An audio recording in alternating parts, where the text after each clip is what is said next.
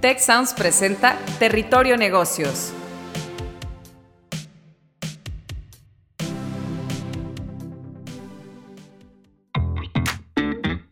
Ahora entramos a Territorio Negocios. Un espacio de diálogo y reflexión sobre las nuevas tendencias y transformaciones de los negocios en México, América Latina y el mundo. Yo soy Alicia Galindo. Yo soy Jaime Martínez y te damos la bienvenida al podcast de EGADE Business School y la Escuela de Negocios del Tecnológico de Monterrey. Bienvenidos a Territorio Negocios, en esta ocasión con el tema La iniciativa privada toma control de la COP26. Y antes de comenzar, queremos invitarte a unirte a la conversación en redes sociales con el hashtag Territorio Negocios. Pues entremos en materia. El 12 de diciembre concluyó en Glasgow, en el Reino Unido, la cumbre ambiental COP26, que significa Conference of the Parties, de las 197 naciones que acordaron llegar a un nuevo acuerdo ambiental dentro de la Convención Marco de las Naciones Unidas sobre el Cambio Climático. Con más de 40.000 asistentes, el grupo tuvo una mayor presencia y en el que más se concentraron periodistas, tecnócratas, ambientalistas, burócratas, corporativos y uno que otro político, fue aquel dedicado a cómo solucionar el impacto de los combustibles fósiles en el calentamiento global. Para comenzar de este tema tenemos a nada más y nada menos que al doctor Carlos Schell, profesor emérito de sustentabilidad e innovación tecnológica en EGADE Business School y director de la iniciativa Sustainable Wealth Creation Through Innovation and Technology, por sus siglas SWIT, Suite. Y un servidor, Jaime Martínez, director de la sede Santa Fe de EGADE Business School, aquí del TEC de Monterrey. Carlos, qué gusto tenerte con nosotros. Muy bienvenido. Muchas gracias, muchas gracias Jaime por esta invitación. Gracias.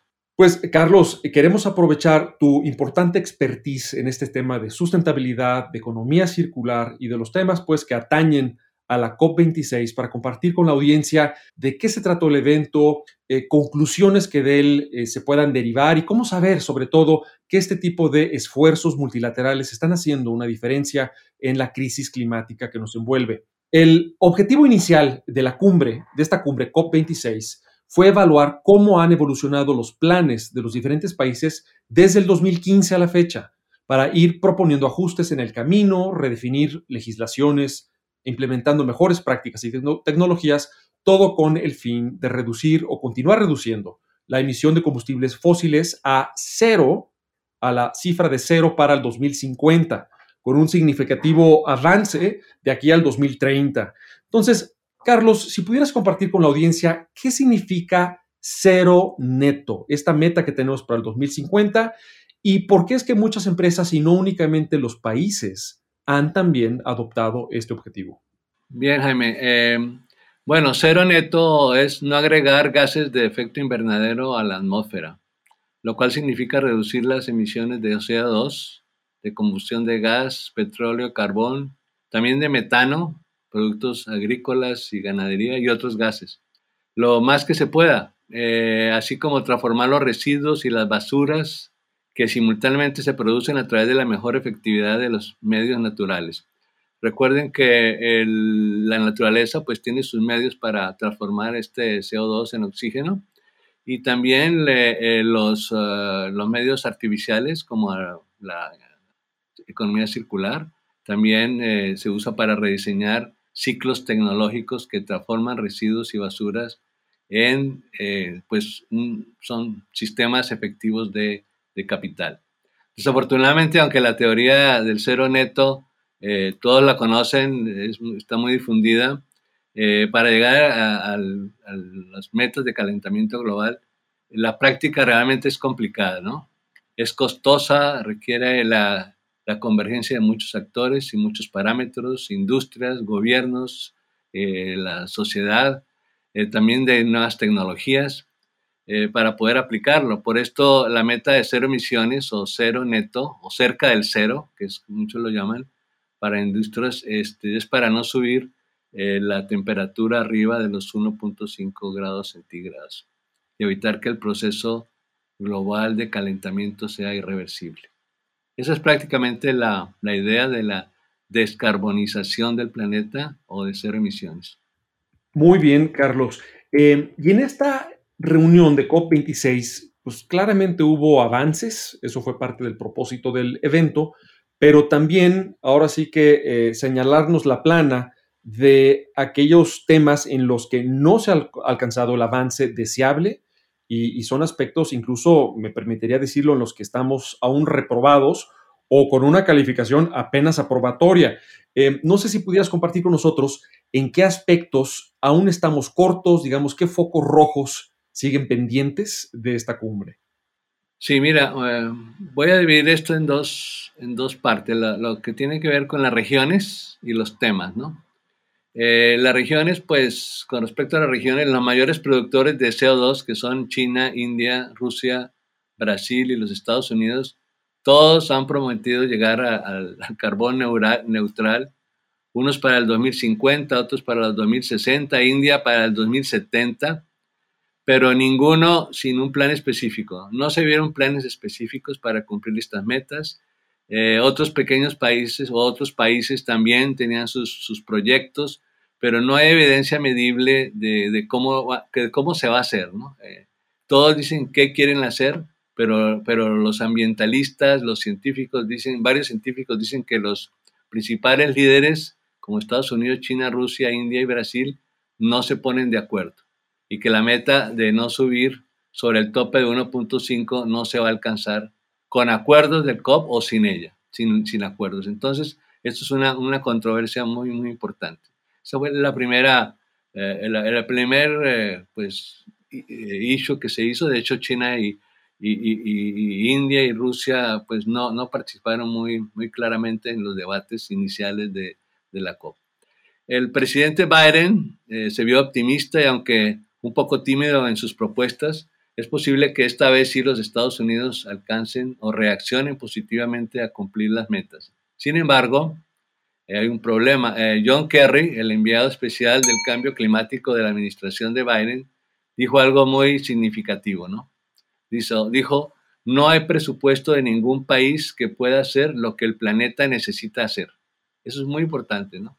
Eh, o sea, que lo que requiere, lo que se requiere para llegar al cero neto que son cerca de, cerca de 130 millones de millones de dólares, o sea, trillones americanos. cifra eh, que supera lo que, lo que el mundo produce en un año, ¿no? Entonces, pues esa es una cifra eh, inalcanzable eh, si, se, si, se, toma en forma, pues, única y lo que acordaron estas, las potencias, grandes potencias económicas en la Alianza Financiera de Glasgow, es que esta cifra es bastante difícil de obtener y pues, eh, pues no se sabe todavía quién o cómo se va a obtener. Entonces ahí lo que vemos es que el problema del cambio climático se está ahora concentrando en el sector financiero, que es nuestra gran eh, eh, pues, controversia, ¿no? porque prácticamente el, el, dinero que se necesita para hacer este gran cambio es se tiene que obtener de diferentes fuentes. ¿Y quién lo va a hacer? No? Porque eh, lo hacen los bancos, lo van a hacer los gobiernos, las instituciones encargadas de financiamiento, el Banco Mundial, la ONU, la UNEP o las petroleras, ¿no? Tal parece que, los, los, banqueros manejarán la administración del dinero, pero este dinero eh, pues no se sabe de dónde venga, ¿no? De los impuestos del pueblo, de la población, de deudas de gobiernos. Hay que tener en cuenta que que esta, esta deuda para, países en desarrollo no es prioritaria, ellos tienen otra necesidad, tenemos otras necesidades. Entonces, eh, el problema es que el riesgo de esta inversión es muy alto. No hay certeza de que los proyectos que se inviertan sean exitosos. Hay que predecir el futuro y esto tiene gran riesgo financiero. Entonces, por eso creo que uno de los grandes, grandes temas de, esta, de, de esta conferencia eh, fue que los grandes bancos deberán transformar sus mecanismos de competencia entre proteger sus activos eh, financieros o favorecer la decarbonización del planeta. Esas fueron las, la primera gran, gran eh, por lo menos desde mi punto de vista, la gran conclusión. Además, se manejaron seis temas anexos que los voy a mencionar rápidamente y luego vamos a ver cómo, cómo los comentamos. Eh, de hecho, Bill Gates, en uno de sus discursos de la, de la COP26, dijo que la meta pues no se va a lograr, también dijo esto, eh, sin implementar planes de choque mundiales. Entonces aquí tenemos ya un segundo, un segundo hecho muy importante. ¿no? Primero la parte financiera, el segundo es que tiene que ser un plan de choque mundial. Y yo lo, yo lo, pues, lo conecto mucho con lo que él ha hablado de la pandemia, de salud, del sector salud, y creo que es algo similar, ¿no? Si no se unen todos los países con un solo objetivo, no se logra un beneficio. Entonces, los países en desarrollo, que son también los grandes productores de, de los gases, no han avanzado, decía no han avanzado y parece que vinieron a pedir dinero a, a la convención, ¿no? A la conferencia, para lograr sus metas individuales, pero no traían propuestas de gran impacto sobre el problema mundial. México fue uno de ellos. ¿no? Traían propuestas eh, regionales, propuestas muy, muy minimalistas que pues no estaban alineadas con, con las metas del, del gran proyecto de evitar el calentamiento global. Otro punto importante fue el uso de energía limpia. Se concentraron mucho en, el, en, en, cómo eh, eh, reducir el, el, efecto de, las, de, la, creación, de la, de la, producción de energía eh, toda la parte de descarbonización.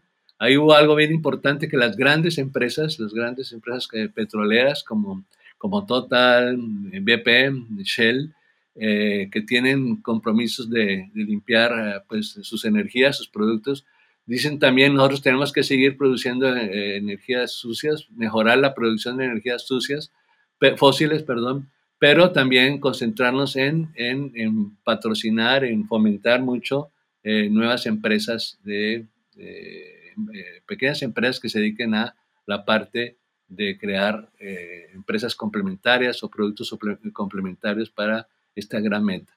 ¿okay? Entonces, ahí es donde viene el, tercer punto importante, ¿no? que se vio el, el gran involucramiento y decisivo de del sector privado financiero, empresarial y emprendedor. De hecho, eh, no, se, no, se dijo mucho, pero en la exposición que hubo eh, allá, eh, yo vi algunas tomas de, las empresas, cientos de empresas, pequeñas empresas, todas de esas, en esa, en esa conferencia, dedicadas a, emprendimientos limpios, a, a productos sustentables, o sea, todo estaba dirigido a, cómo desarrollar nuevas empresas para eh, el, pues, la producción de energías y de productos que no sean contaminantes y que fomenten la, lo que llamamos el Green Premium. Eh, lo voy a explicar un poquito. Eh, el Green Premium es, es lo que se paga por ser limpio, ¿no? O sea, el exceso de dinero que uno tiene que pagar por ser limpio. Y ese dinero, pues, muchas veces el, el, cliente, el consumidor no está dispuesto a pagar, ¿no? Entonces, ahí el compromiso es con las empresas productoras de cómo compartir ese, ese, eh, ese costo. Por ejemplo, en la producción de energía, acero, cemento y plástico son las, las cuatro grandes, eh, según Bill Gates, hay un libro que él hizo eh, que menciona esto, las grandes, producciones, las grandes productoras de, del, del, del efecto calentamiento y ver cómo reducir el, el, premio, ¿no? Cómo reducir el Green Premium para que sean más limpias. ¿okay? Otro tema eh, fue la movilidad de fondos económicos para la adaptabilidad eh, y la, la, preparación de, de, desastres naturales, ¿no? La gente, los países pobres, los países que se tienen que endeudar cuando hay un desastre natural, pues son los más afectados de, de, de todo este proceso de, digamos, de, cero emisiones, porque pues ellos, la deuda, casi mucha de la parte de la deuda, y lo mencionaron muchos, muchos países de organizaciones africanas, asiáticas y de América Latina, que pues que necesitaban dinero para eh, recuperarse de los desastres eh, y pues llegar a ser más limpios y llegar a ser más, más sustentables, pues era muy difícil para ellos, ¿no? Entonces ahí el, el problema está enredado, ¿no? Está complicado es un círculo vicioso. Eh, los países que donan dinero para reconstrucción, pues eh, son eh, requieren o, piden que confianza en los países que reciben la donación. Entonces, si no hay confianza, no hay dinero. Y si no hay, si no hay dinero, pues no soy candidato para que me, me, apoyen. Eh, entonces el país sigue contaminando, baja la confianza y sigue contaminando, baja la confianza en la inversión, sigue contaminando y todo el mundo pues se afecta más y más. Entonces eso es un, eso es un cash 22, eh, muy, una, un círculo viciado, sí, porque, porque el país no tiene dinero para, para ser sustentable, pues porque tiene otras, otras prioridades, ¿no? Eh, otro punto que se tomó eh, fue la agricultura y la ganadería, porque son los grandes, grandes contaminadores del medio ambiente. Eh, se presentó un programa que se llama Agricultural Innovation Mission for Climate, diseñado para potenciar a estos países en adaptar tierras, procesos, sembradíos, mejoras, mejoras en la, siembra, uso de, tecnologías, que es el punto que sigue ahorita, sobre todo para que ellos puedan aplicar todo este tipo de, de, eh, de, tecnologías y de dineros para mejorar sus, sus eh, o reducir las emisiones eh, en la parte agrícola y ganadera. Aquí otra vez apareció una palabra que yo he usado, que aprendí a usar hace como unos 15 años, que es el Estado de Derecho, ¿no? el Estado de Derecho es, ellos dicen, bueno, si no hay seguridad de la inversión, si no hay eh, eh, pues algo que nos que asegure que se cumplen las reglas ambientales, pues eh, estos programas desaparecerán. ¿no? Y por último, pues mientras la gente se dedicaba a, como escuchamos aquí, muchos políticos se fueron allá a, sacar la foto, a salir en la foto, muchos cabilderos, activistas, había un grupo bastante grande de tecnólogos que se, se, concentraban en, en buscar, en, en, ver cómo con tecnología, cómo fondear tecnologías, en nuevas tecnologías, nuevas investigaciones, para precisamente para reducir el, el green premium, ¿no? Ese, ese, gap que cuesta el ser limpios, ¿no? Y salieron tecnologías como almacenamiento de energía de larga duración, el, el problema del litio, el sulfato de litio para las baterías de los carros, la captura directa de aire para remover el CO2, eh, también combustibles sustentables para la aviación, que se llama livianos y de alto octanaje.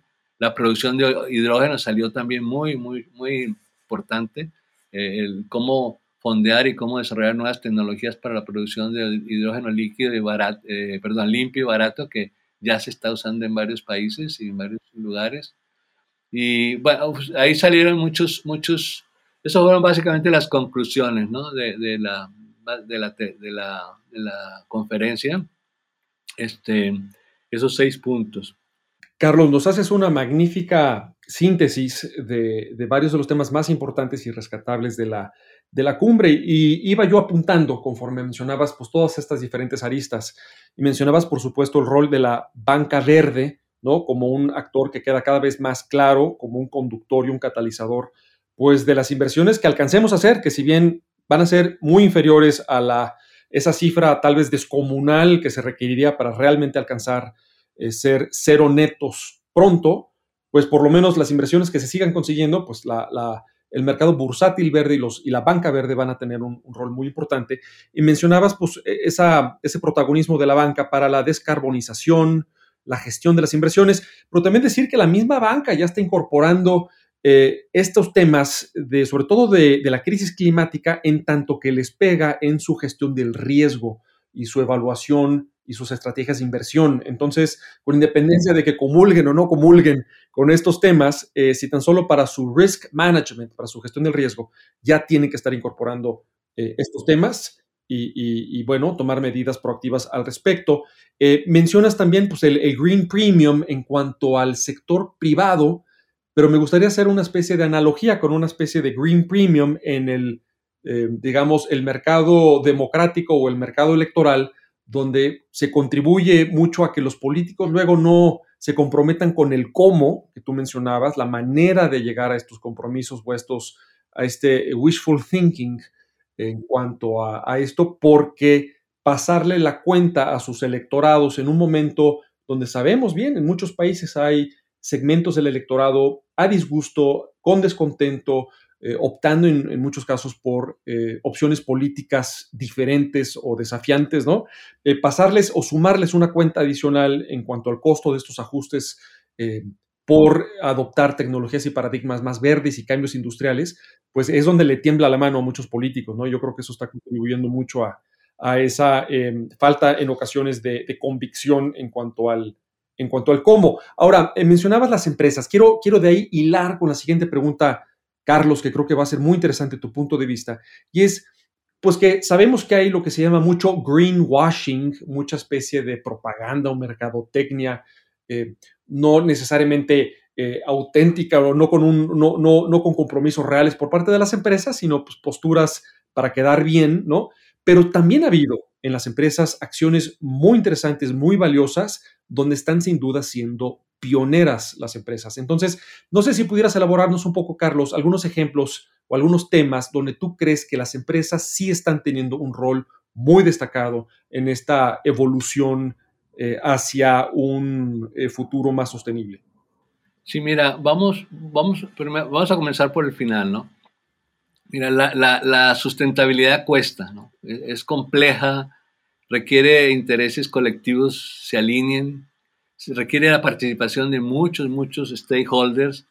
Eh, y, el problema es que en las cadenas de valor, las cadenas de, producción, eh, para el empresario, si no se ve un retorno a la inversión, es muy difícil convencer a, la iniciativa privada y a los mismos gobiernos, ¿no? De invertir en estrategias sustentables en el largo plazo. Entonces, e, ese es el gran, gran problema que tenemos con las empresas pequeñas, medianas y grandes, ¿no? De que, de que si ellas no ven un retorno a la inversión eh, de, lo, de cualquier estrategia sustentable, sostenible que hagan, pues no lo van, no lo van a, hacer, ¿no?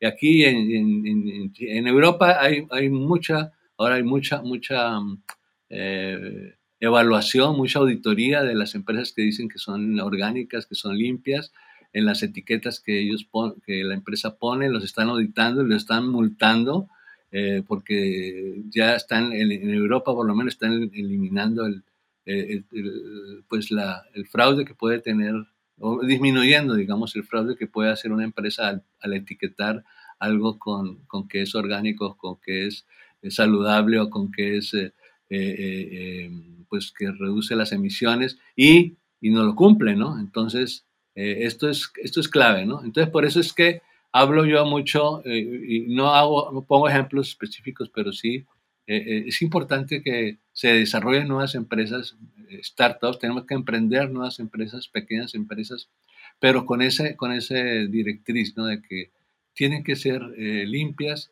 tienen que ser, tienen que cumplir con lo que, con lo que dicen las etiquetas. Dice la mercadotecnia, pues, nefasta que existe, que, que tratan de, de, vender lo que, no, lo, que no, lo que no es cierto y ahora ya en Europa por lo menos ya, en Estados Unidos todavía no porque es difícil allá, pero en Europa sí hay grandes multas y grandes pues eh, castigos ¿no? para estas empresas. Entonces, eh, sí, es, es, un, pero es un círculo vicioso porque eh, me cuesta más, la sustentabilidad es más costosa, entonces, ¿cómo hago yo para generar una sustentable, un producto sustentable que el cliente pues pague por él, ¿no? Y, y, no pague mucho, ¿no? Porque pues si no sale el mercado. Entonces, eh, ese es un círculo vicioso que, que, se vio y se, y se, y, se, discutió mucho y salió algo que pues a mí me, me, complace mucho, que es la economía circular, ¿no? Porque parece que uno de los, de los temas que, que hacen que los productos realmente eh, tengan una responsabilidad eh, extendida, no solamente compartida, sino extendida, fue el uso o la aplicación de mecanismos de economía circular, ¿no? Para poder disminuir los costos de producción con usando materia, materias eh, eh, pues no, que no dañen la naturaleza, eh, usando, perdón, no, bueno, usando o empleando gente que, que, sea, que no sean mujeres de embarazadas, niños, etc. Entonces, es, la sustentabilidad es muy complicada de, de, decir voy a, tener una empresa que es sustentable y una estrategia que sea sustentable, ¿no? Entonces, en el punto de vista empresarial, pues sí es un gran jugador. Las grandes empresas petroleras ya se ven y hoy estos días acabo de ver unos anuncios de ellas. Dicen, seguimos, tenemos que bueno, rebajar, desarrollar procesos más limpios en la producción de energía fósil, pero, pero sí invirtiendo en, en empresas que sean totalmente sustentables. Entonces, esto en, la producción de energía, ¿no? Y esto pues es, es algo que ellos difícilmente lo, lo, aceptaron, pero ya está aceptado, sobre todo las grandes empresas petroleras, ¿no? Entonces, a nivel corporativo, ellas ya tienen el compromiso, a nivel de mediana y pequeña empresa, pues también tienen que entrar en esos ciclos de responsabilidad extendida que les va a costar, les cuesta más y tienen que ser competitivas. Entonces ahí salen otros procedimientos de una nueva economía para que estas empresas puedan competir adecuadamente. Esa es entonces mi, percepción y la respuesta a lo que Bill Gates también estuvo mencionando mucho en la, en la convención. Eh, Carlos, y justamente el haces de la circularidad, pues una de las principales avenidas para lograr estos compromisos. Y, y basta recordar que, y corrígeme, menos de un 10% de los materiales que son introducidos en la economía son reincorporados eventualmente a la cadena de valor. Es decir, más del 90% de los materiales que generamos, que extraemos y que de alguna forma inyectamos a la cadena productiva o, al mercado, se quedan al final del día en un eh, relleno sanitario o en todo caso desechados, eh, con su valor ahí pues detenido y, parado sin volver a aprovecharlo. Entonces estamos hablando de una riqueza latente y desaprovechada tremenda y eso es parte de lo que busca este paradigma de la circularidad. Eh, pues, eh, Carlos, para, ir ya cerrando esta conversación, que sin duda nos da para, para mucho tiempo de, conversación, planteemos dos escenarios, ¿no? Uno en que los países y las empresas felizmente eh, se ponen mucho más la pila y ponen verdaderamente en marcha, ¿no? Sus compromisos climáticos. Y otro escenario en el que vuelven a quedarse cortas las empresas y los países. cómo sabremos, ante estos dos escenarios, cómo sabremos en el público, en la sociedad, si la COP26 realmente hizo una diferencia? Sí, mira, yo saqué siete, siete premisas de, de, sí, ¿no? Eh, o sea, ¿qué debe ocurrir para que, para que estos, estas conclusiones o estos resultados hayan dado cuenta? Primero, es que hay que tener eh, victorias tempranas. Muchas, eh, muchas empresas, muchas industrias, perdón, y países se pusieron al 2030 como un una, una, una victoria temprana para la decarbonificación. ¿okay? Eh, el, otro, el otro punto importante es el financiamiento, ¿no? Eh, el financiamiento de, de reglas claras, de, como recuerdes, el número es enorme. Entonces, las, las, reglas tienen que ser muy claras para la aplicación de estos fondos. Eh, y algo que repitieron mucho es el Estado de Derecho, ¿no? De que tiene que haber Estado de Derecho en los países donde donde este, este tipo de fondos se apliquen eh, eh, para poder en conjunto eh, pues lograr las metas en el 2050. otro punto importante es reducir el green premium, ¿no? que sean, que sean un uso de materiales y de procesos que sean más adecuados para poder reducir ese costo para ser limpios. ya dije lo de las empresas, grandes empresas petroleras, ¿no? Que se están, muchas están concentrando ahorita en empresas nuevas para, por ejemplo, para producir hidrógeno verde, ¿no? que sean económicamente viables. El problema de la sustentabilidad es eso, ¿no? de, que, de que sí se puede hacer. Si hoy estoy haciendo una empresa que, que transforma plástico en combustible, bueno, sí, pero hazla viable, económicamente viable, ¿no? Y ahí es donde vienen los, los, los, grandes eh, eh, eh, problemas, ¿no? los, los líderes, una cosa muy importante que también salió es que los líderes de, económicos y, creadores de este problema del calentamiento global eh, eh, deben de, estar, y eso sí salió muy claro allá en, la, conferencia, es un plan mundial, ¿no? Un plan mundial sin intereses eh, ni de partidos ni de países, ¿no?